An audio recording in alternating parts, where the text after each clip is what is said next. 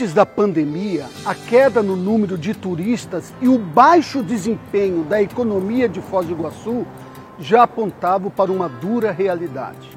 O atual modelo de gestão municipal está ultrapassado. Há décadas, pouco foi feito.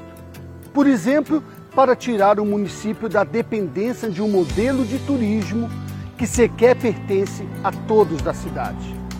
Para gerar emprego, a coligação, a Foz do Povo, da qual sou candidato a vice-prefeito de Nelton 12, tem um plano emergencial com obras e ações concretas.